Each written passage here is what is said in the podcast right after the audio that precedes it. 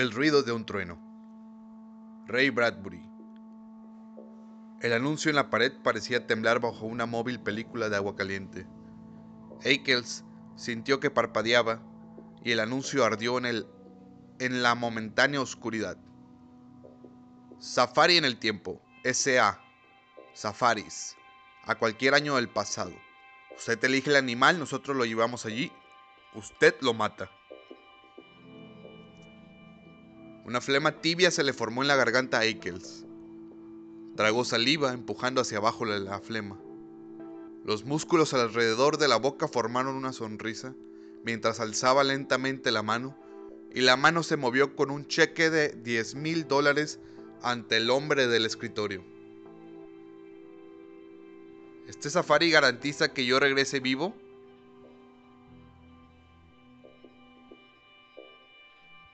No garantizamos nada, dijo el oficial, excepto los dinosaurios. Se volvió. Este es el señor Travis, su guía safari en el pasado. Él le dirá a qué debe disparar y en qué momento. Si usted desobedece sus instrucciones, hay una multa de otros 10 mil dólares, además de una posible acción del gobierno a la vuelta. Eccles miró en el otro extremo de la vasta oficina la confusa maraña zumbante de cables y cajas de acero, y el aura ya anaranjada, ya plateada, ya azul. Era como el sonido de una gigantesca hoguera donde ardía el tiempo. Todos los años y todos los calendarios de pergamino, todas las horas apiladas en llamas, el roce de una mano y este fuego se volvería maravillosamente y en un instante sobre sí mismo. Eccles recordó las palabras de los anuncios en la carta, de las brasas y cenizas, del polvo y los carbones, como doradas salamandras. Saltarán los viejos años, los verdes años, rosas endulzarán el aire, las canas se volverán negro evano, las arrugas desaparecerán. Todo regresará volando a la semilla, huirá de la muerte, retornará a sus principios. Los soles se elevarán en los cielos occidentales y se pondrán en orientes gloriosos. Las lunas se devorarán al revés a sí mismas. Todas las cosas se meterán unas en otras como cajas chinas. Los conejos entrarán en los sombreros, todo volverá a la fresca muerte, la muerte en la semilla, la muerte verde, al tiempo anterior al comienzo. Bastará el roce de una mano, el más leve roce de una mano.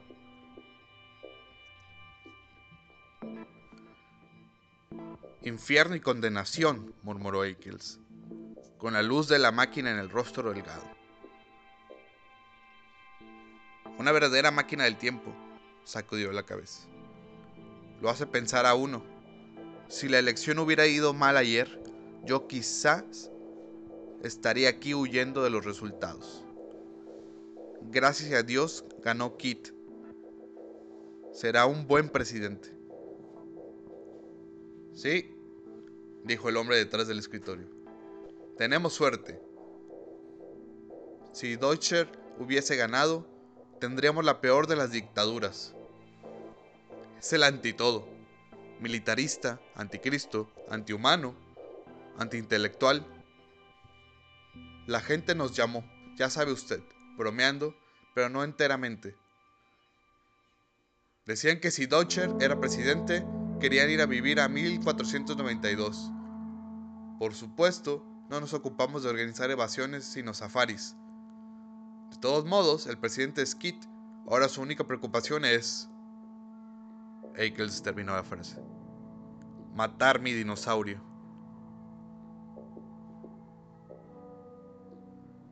Un Tyrannosaurus Rex.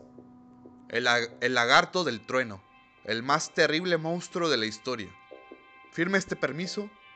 Si le pasa algo, no nos, no somos responsables. Estos dinosaurios son voraces. Eichel enrojeció, enojado. ¿Trata de asustarme? Francamente sí. No queremos que vaya nadie que sienta pánico al primer tiro. El año pasado murieron seis jefes de safari y una docena de cazadores.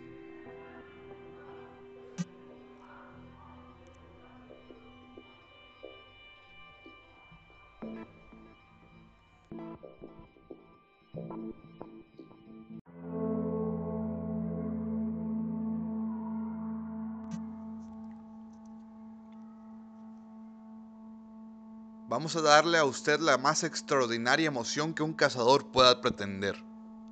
Lo enviaremos 60 millones de años atrás para que disfrute de la mayor y más emocionante cacería de todos los tiempos. Su cheque está todavía aquí. Rómpalo. El señor Eikels miró el cheque largo rato. Se le retorcían los dedos. Buena suerte, dijo el hombre detrás del mostrador. El señor Travis está a su disposición.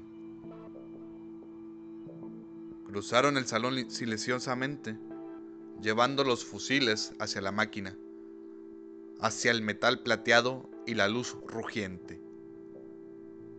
Primero un día y luego una noche, y luego un día y luego una noche, y luego día, noche, día, noche, día, una semana, un mes, un año, una década, 2055, 2019, 1999, 1957. Desaparecieron. La máquina rugió. Se pusieron los cascos de oxígeno y probaron los intercomunicadores. Eikels se balanceaba en el asiento almohadillado, con el rostro pálido y duro. Sintió un temblor en los brazos y bajó los ojos y vio que en sus manos apretaban el fusil. Había otros cuatro hombres en esa máquina. Travis, el jefe del safari, su asistente, L'Esperance y dos otros cazadores, Billings y Kramer. Se miraron unos a otros y los años llamearon alrededor. Estos fusiles ¿Pueden matar a un dinosaurio de un disparo? Soy yo decir a Eccles. Si da usted en el sitio preciso, dijo Travis por la radio del casco. Algunos dinosaurios tienen dos cerebros, uno en la cabeza, otro en la columna espinal. No les tiraremos a estos y tendremos más probabilidades.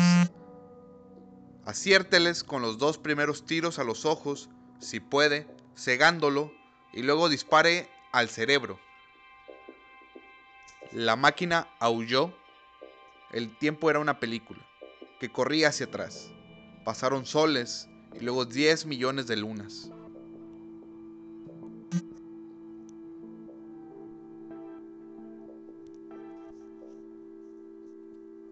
Dios santo, dijo Eikels.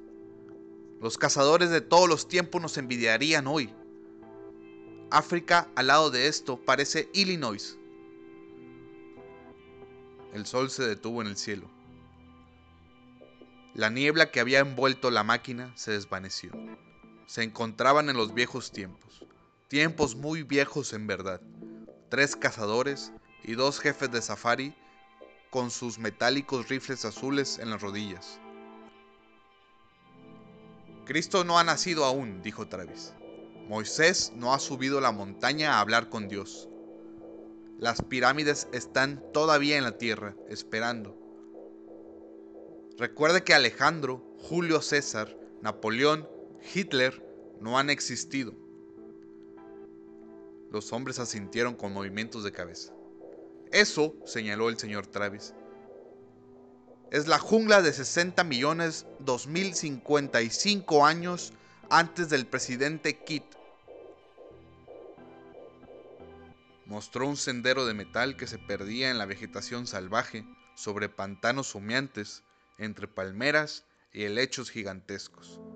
Y eso, dijo, es el sendero instalado por Safari en el tiempo para su provecho.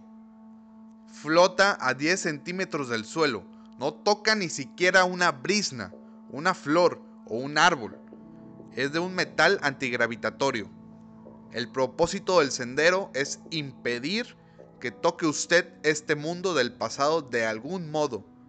No se salga del sendero, repito, no se salga de él. Por ningún motivo. Si se cae del sendero, hay una multa. Y no tire contra ningún animal que nosotros no aprobemos. ¿Por qué? preguntó Eikels. Estaban en la antigua selva. Unos pájaros lejanos gritaban en el viento y había un olor de alquitrán y viejo mar salado, hierbas húmedas y flores de color de sangre. No queremos cambiar el futuro. Este mundo del pasado no es el nuestro. Al gobierno no le gusta que estemos aquí. Tenemos que dar mucho dinero para conservar nuestras franquicias. Una máquina del tiempo es un asunto delicado. Podemos matar inadvertidamente un animal importante, un pajarito, un coleóptero, aún una flor, destruyendo así un eslabón importante en la evolución de las especies. No me parece muy claro, dijo Ickles. Muy bien, continuó Travis. Digamos que accidentalmente matamos aquí un ratón. Eso significa destruir las futuras familias de este individuo. ¿Entiende? Entiendo. Y todas las familias de las familias de ese individuo. Con solo un pisotón aniquila usted primero uno, luego una docena, luego mil, un millón, un billón de posibles ratones. Bueno, ¿y eso qué? inquirió Eccles. ¿Eso qué? gruñó suavemente Travis. ¿Qué pasa con los zorros que necesitan esos ratones para sobrevivir? Por falta de 10 ratones muere un zorro. Por falta de 10 zorros, un león muere de hambre. Por falta de un león, especies enteras de insectos, buitres, infinitos billones de formas de vida son arrojadas al caos y a la destrucción. Al final, todo se reduce a esto. 59 millones de años más tarde, un hombre de las cavernas, uno de la única docena que hay en todo el mundo, sale a cazar un jabalí o un tigre para alimentarse. Pero usted, amigo, ha aplastado con el pie a todos los tigres de esa zona al haber pisado un ratón. Así que el hombre de las cavernas se muere de hambre. Y el hombre de las cavernas, no lo olvide, no es un hombre que pueda desperdiciarse. No, es toda una futura nación. De él nacerán diez hijos, de ellos nacerán cien hijos, y así hasta llegar a nuestros días. Destruye usted a este hombre y destruye usted una raza, un pueblo, toda una historia viviente. Es como asesinar a uno de los nietos de Adán. El pie que ha puesto usted sobre el ratón desencadenará así un terremoto y sus efectos sacudirán nuestra tierra y nuestros destinos a través del tiempo, hasta sus raíces. Con la muerte de ese hombre de las cavernas, un billón de otros hombres no saldrán nunca de la matriz. Quizás Roma no se alce nunca sobre las siete colinas, quizás Europa sea para siempre un bosque oscuro y solo crezca Asia saludable y prolífica. Pise usted un ratón y aplastará las pirámides. Pise un ratón y dejará su huella, como un abismo en la, eternidad. La reina Isabel no nacerá nunca. Washington no cruzará el Delaware. Nunca habrá un país llamado Estados Unidos. Tenga cuidado, no se salga del sendero. Nunca pise afuera. Ya veo, dijo Eccles. Ni siquiera debemos pisar la hierba. Correcto. Al aplastar ciertas plantas, quizá solo sumemos factores infinitesimales, pero un pequeño error aquí se multiplicará en 60 millones de años hasta alcanzar proporciones extraordinarias. Por supuesto, quizá nuestra teoría esté equivocada. Quizá nosotros podamos cambiar el tiempo, no podamos cambiar el tiempo. O tal vez solo pueda cambiarse de modos muy sutiles. Quizás un ratón muerto aquí provoque un desequilibrio entre los insectos de allá, una desproporción en la población más tarde, una mala cosecha luego, una depresión, hambres colectivas y, finalmente, un cambio en la conducta social de alejados países. O aún algo mucho más sutil, quizás solo un suave aliento, un murmullo, un cabello polen en el aire, un cambio tan, tan leve que uno podría notarlo solo mirando de muy cerca. ¿Quién lo sabe? ¿Quién puede decir realmente que lo sabe? No nosotros.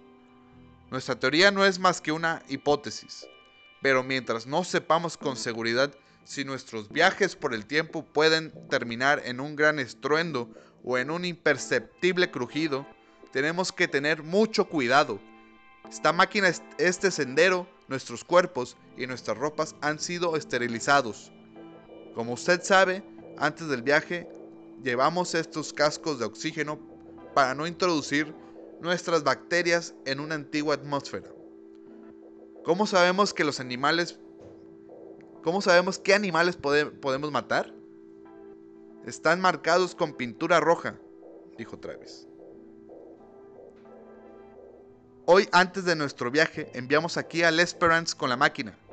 Vino a esta era particular y siguió a ciertos animales. ¿Para estudiarlos? Exactamente, dijo Travis.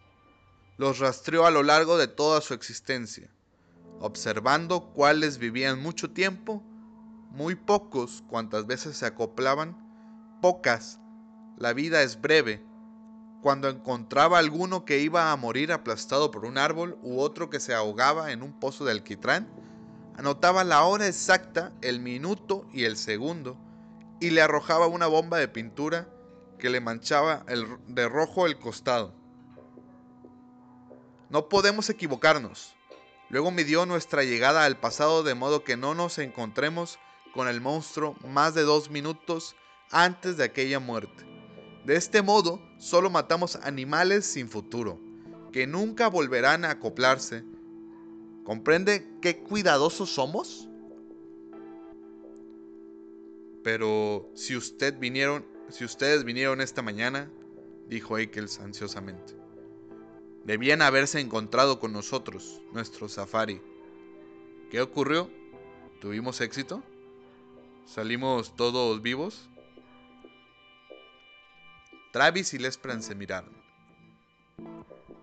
Eso hubiera sido una paradoja, habló Lesperance.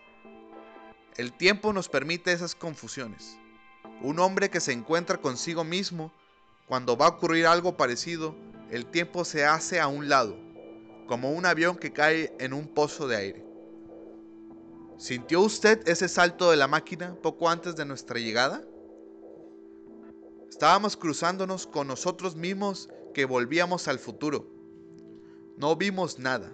No hay modo de saber si esta expedición fue un éxito. Si cazamos nuestro monstruo, o si todos nosotros y usted, señor Eichel, salimos con vida. Eichel sonrió débilmente. Dejemos esto, dijo Travis con brusquedad. Todos de pie. Se prepararon a dejar la máquina. La jungla era alta y la jungla era ancha y la jungla era todo el mundo para siempre y para siempre. Sonidos como música y sonidos como lonas voladoras llevaban el aire. Los, los pterodáctilos que volaban con cavernosas alas grises, murciélagos gigantes nacidos del delirio de una noche febril. Eikels, guardando el equilibrio en el estrecho sendero, apuntó con su rifle, bromeando.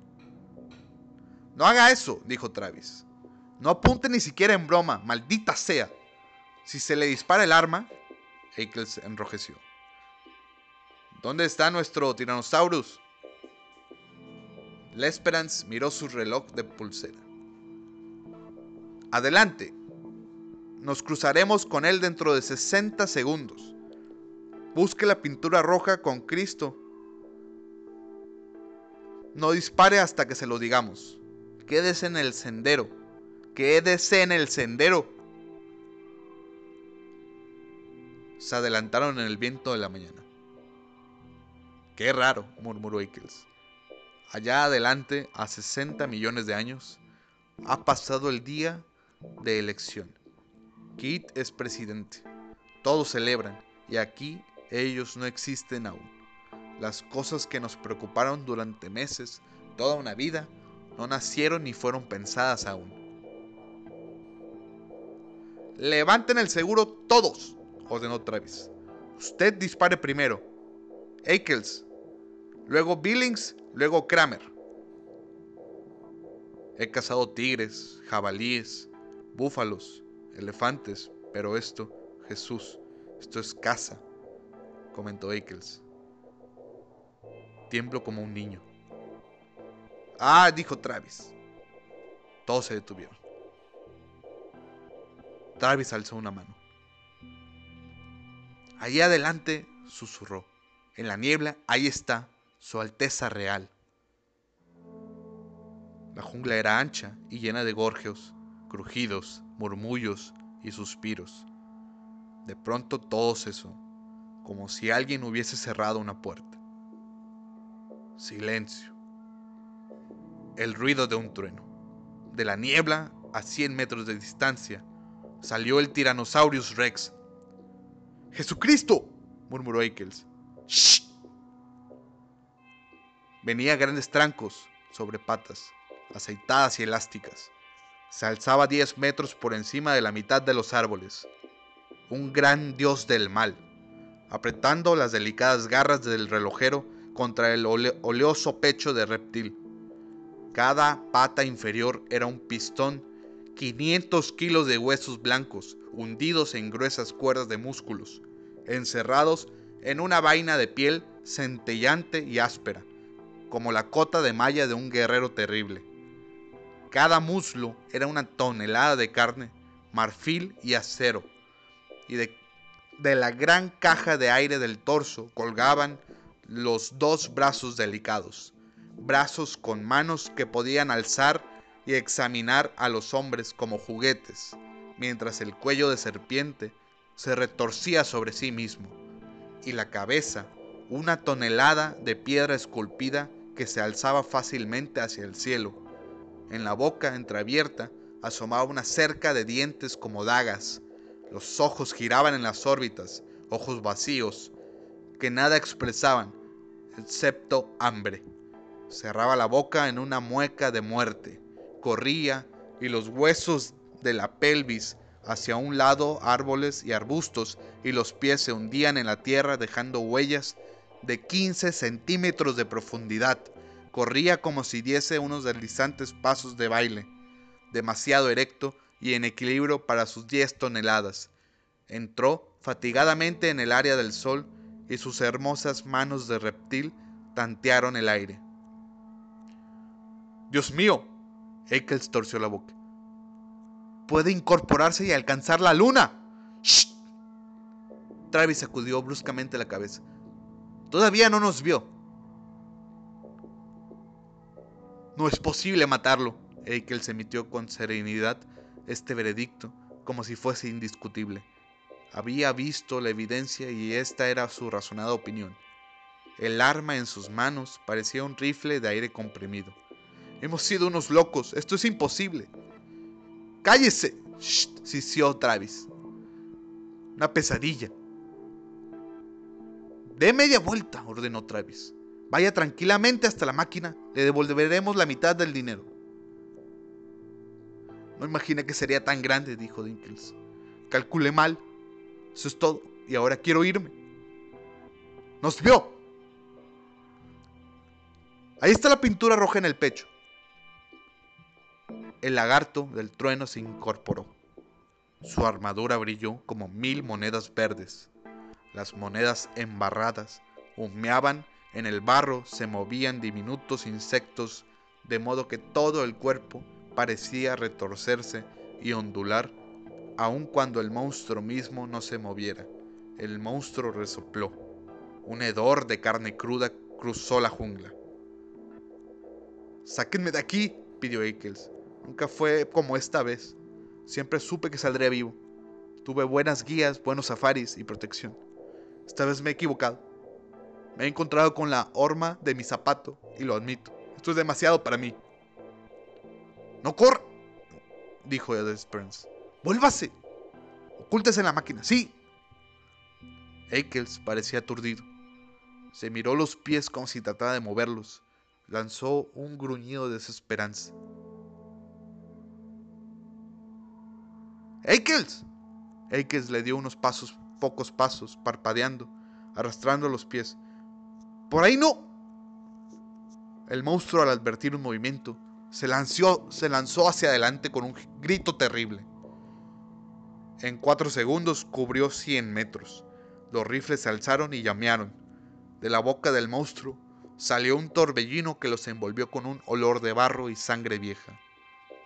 El monstruo rugió con los dientes brillantes al sol. Eikels, sin mirar atrás, caminó ciegamente hasta el borde del sendero, con el rifle que le colgaba de los brazos. Salió del sendero y caminó y caminó por la jungla. Los pies se le hundieron en un musgo verde, lo llevaban las piernas y se sintió solo y alejado de lo que ocurría atrás. Los rifles dispararon otra vez. El ruido se perdió en chillidos y truenos. La gran palanca de la cola del reptil se alzó sacudiéndose. Los árboles estallaron en nubes de hojas y ramas. El monstruo retorció sus manos de joyero y las bajó como para acariciar a los hombres, para partirlos en dos aplastarlos como cerezas, meterlos entre los dientes y en la rugiente garganta. Sus ojos de canto rodado bajaron a la altura de los hombres que vieron sus propias imágenes, dispararon sus armas contra las pestañas metálicas y los brillantes iris negros. Como un ídolo de piedra, como el desprendimiento de una montaña, el Tyrannosaurus cayó, con un trueno se abrazó a unos árboles, los arrastró en su caída y torció y quebró el sendero de metal. Los hombres retrocedieron alejándose. El, el cuerpo golpeó el suelo. Diez toneladas de carne fría y piedras. Los rifles dispararon. El monstruo azotó el aire con su cola acorazada, retorció sus mandíbulas de serpiente y ya no se movió. Una fuente de sangre le brotó de la garganta. En alguna parte, adentro, estalló un saco de fluidos. Unas bocanadas nauseabundas empaparon a los cazadores. Los hombres se quedaron mirándolo, rojos y resplandecientes. El trueno se apagó. La jungla estaba en silencio. Luego de la tormenta, una gran paz, luego de la pesadilla, la mañana. Billings y Kramer se sentaron en el sendero y vomitaron. Travis y Lesperance de pie, sosteniendo aún los rifles humeantes, juraban continuamente. En la máquina del tiempo, cara abajo, yacía Eccles, estremeciéndose había encontrado el camino de vuelta al sendero y había subido a la máquina. Travis se acercó, lanzó una ojeada a Eccles, sacó unos trozos de algodón de una caja metálica y volvió junto a los otros, sentados en el sendero. ¡Límpiense! Limpiaron la sangre de los cascos. El monstruo yacía como una loma de carne insólida en su interior uno podía oír los suspiros y murmullos a medida que morían las más lejanas de las cámaras y los órganos dejaban de funcionar, y los líquidos corrían un último instante de un receptáculo a una cavidad, a una glándula, y todo se cerraba para siempre. Era como estar junto a una locomotora estropeada o a una excavadora de vapor. En el momento en que se abren las válvulas o se las cierran, herméticamente. Los huesos crujían, la, propia carne perdido en el equilibrio cayó como peso muerto sobre los delicados antebrazos, quebrándolos. Otro crujido. Allá arriba, la gigantesca rama de un árbol se rompió y cayó. Golpeó a la bestia muerta como algo final. Ahí está. Lesperance miró su reloj. Justo a tiempo. Ese es el árbol gigantesco que originalmente debía caer y matar al animal. Miró a los dos cazadores. ¿Quieren foto? ¿Quieren la fotografía del trofeo? ¿Qué? No podemos llevar un trofeo al futuro. El cuerpo tiene que quedarse aquí, donde hubiese muerto originalmente de modo que los insectos, los pájaros y las bacterias puedan vivir de él, como estaba previsto. Todo debe mantener su equilibrio. dejamos el cuerpo, pero podemos llevar una foto con ustedes al lado. Los dos hombres trataron de pensar, pero al fin sacudieron la cabeza. Caminaron a lo largo del sendero del metal, se dejaron caer de modo cansino en las almohadones de la máquina. Miraron otra vez el monstruo caído, el monte paralizado, donde unos raros pájaros reptiles y unos insectos dorados trabajaban ya en la humeante armadura. Un sonido en el piso de la máquina del tiempo los endureció. Eikels estaba allí, temblando. Lo siento, dijo al fin. Levántese, dijo Travis. Eikels se levantó. Vaya por el sendero solo, agregó Travis, apuntando con el rifle. Usted no volverá a la máquina. Lo dejaremos aquí. Lesperance tomó a Travis por el brazo. Espera. No te metas en esto. Travis se sacudió apartando la mano. Este hijo de perra casi nos mata. Pero eso no es bastante. Diablo. No, sus zapatos. Míralos. Salió del sendero.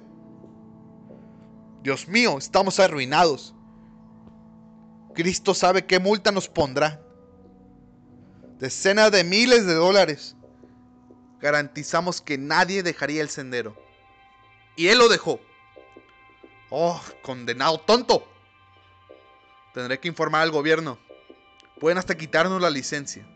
Dios sabe lo que le ha hecho al tiempo, a la historia. Cálmate, solo pisó un poco de barro. ¿Cómo podemos saberlo? gritó Travis. No sabemos nada. Es un condenado misterio. ¡Fuera de aquí, Aikels! Aikels buscó en su chaqueta. Pagaré cualquier cosa. Cien mil dólares. Travis miró enojado la libreta de cheques de Aikels y escupió. ¡Vaya allí! El monstruo, está, el monstruo está junto al sendero. Métale los brazos hasta los codos en la boca y vuelva. Eso no tiene sentido. El monstruo está muerto, cobarde bastardo. ¿Las balas? No podemos dejar aquí las balas.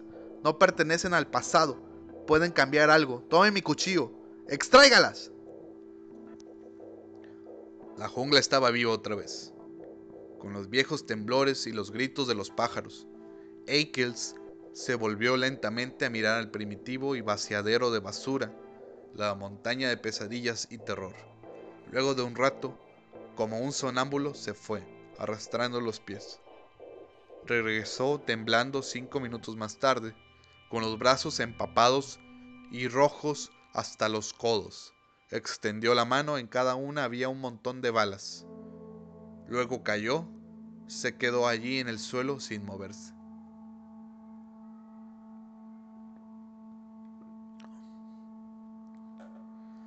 No había por qué obligarlo a eso, dijo Lesperance. ¿No? Es demasiado pronto para saberlo. Travis tocó él con el pie el cuerpo inmóvil.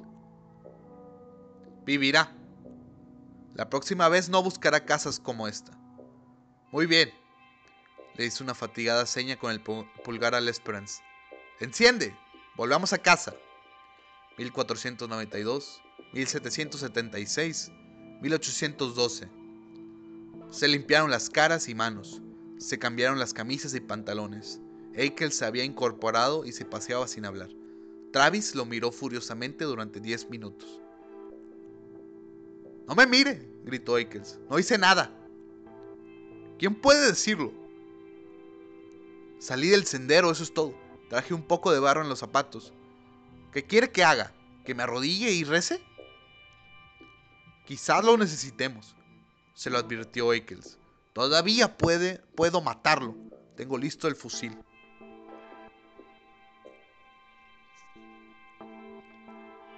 Soy inocente, no he hecho nada. 1999, 2000, 2055, la máquina se detuvo. ¡Afuera! dijo Travis. El cuarto estaba como lo había dejado, pero no de de modo tan preciso.